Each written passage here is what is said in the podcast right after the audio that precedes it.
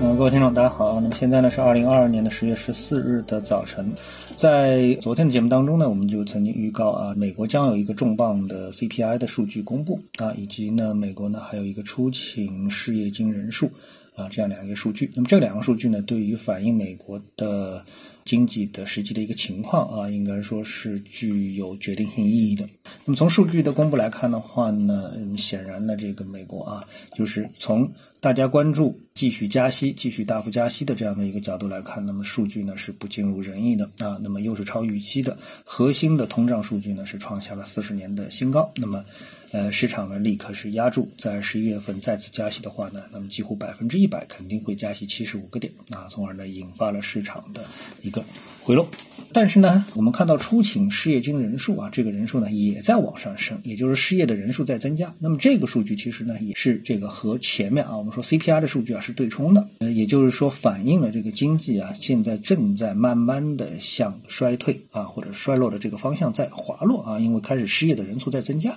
所以美国的数据我一直认为啊，这个这段时间我认为啊是有一点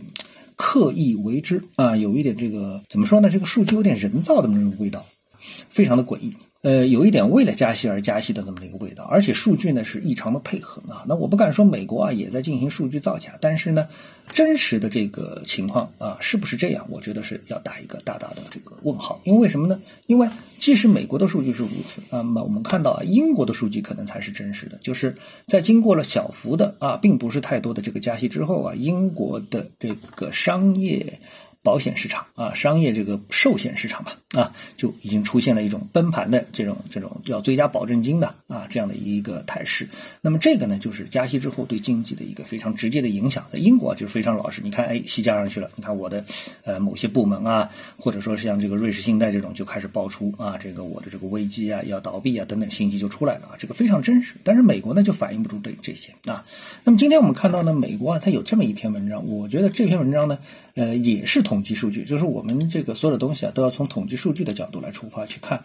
这些事情啊。就是多个指标显示，美国九月份的进口数据是出现了崩盘。从各大城市啊来看，就是美国三大口岸的港口的吞吐量均较八月份是有所下降。这个叫乔治亚州的散怀纳的进口量是下降了百分之二十一点五。那么从数据来看啊，这个呃差不多是列举了十个十几个城市，那基本上从最多的有下降二十五个点啊，最少的当然是下降了二点一个点，就几乎没有一个这种重点城市经统计之后啊它是上涨的啊。那么这个说明什么问题呢？我们看到啊，就这个统计数据最后一个结论说，这个美国进口量的增长啊失去了动力，尤其是来自亚洲的货物，最近的运力的削减反映出，即使消费者继续消费，库存充足的零售商对进口商品的需求也在下降。也就是说，美国消费者的消费能力呃是出现了明显的一个下降。这往往呢，呃可以很简单的解读为是一种经济衰退的特征啊。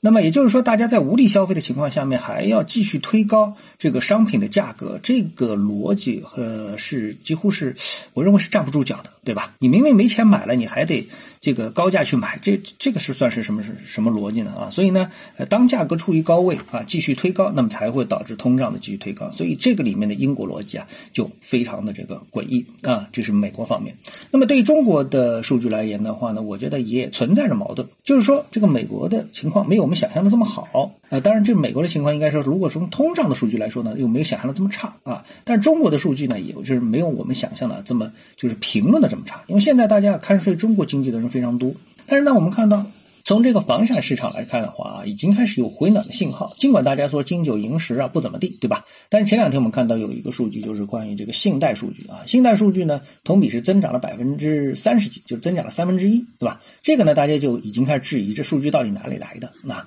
那么但是我们看到这个二手房这个数据之后，我们就发现重点城市啊，我们说重点城市不要把这个呃七八线城市啊，特别是三线以后的这个城市拿出来说话啊，对吧？那么我们就说这个重点城市就是一二线城市。那么一二线城市。从这个数据来看，无论是六月份统计的数据，还是这一次十月份，就是呃这个数据，虽然不是特别的火爆，但是呢。数据和二零二一年相比，就是六月份的数据是我看到的数据是从和二零二一年相比，而这个十月份就是这次国庆的数据呢是和二零二零年相比，一个呢是增长了，就是六月份的数据同比二零二一年是增长了百分之四十七啊，这是统计了十一个重点城市。百分之四十七啊，这个相当于百分之五十，对吧？另外一个呢，就是和二零年相比，十月份的数据呢是略微增长百分之三啊，尽管增长的很小，但是呢，和我们预期如果说是出现大幅或者明显回落相比，那么基本上也是挺住。所以从这些数据来看的话呢，我觉得呢，中国经济呢也没有大家想象的这么差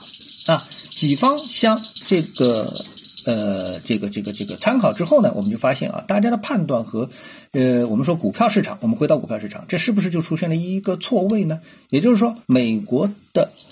通胀没有这么严重啊，是不是真的有这么严重？和这个呃，中国的股票是不是应该跌这么多啊？我觉得就产生了一个非常诡异的判断啊。这其中的逻辑，我觉得是呃，值得大家就是说再进一步的这个观察的啊，进一步的去研究的啊。我个人认为呢，这个呢有矫枉过正啊，大大的矫枉过正的这么的一个嫌疑。那么，这是我现看到的这样的两个问题错位啊，错位。那么。如果说呃在这种情况下面，如果说是已经有先知先觉的资金或者是机构，再加上一些出一出这个超出预期的政策消息的这个影响，那么 A 股市场啊这两天连续走出的上涨的这个结构我也觉得就不难理解了啊。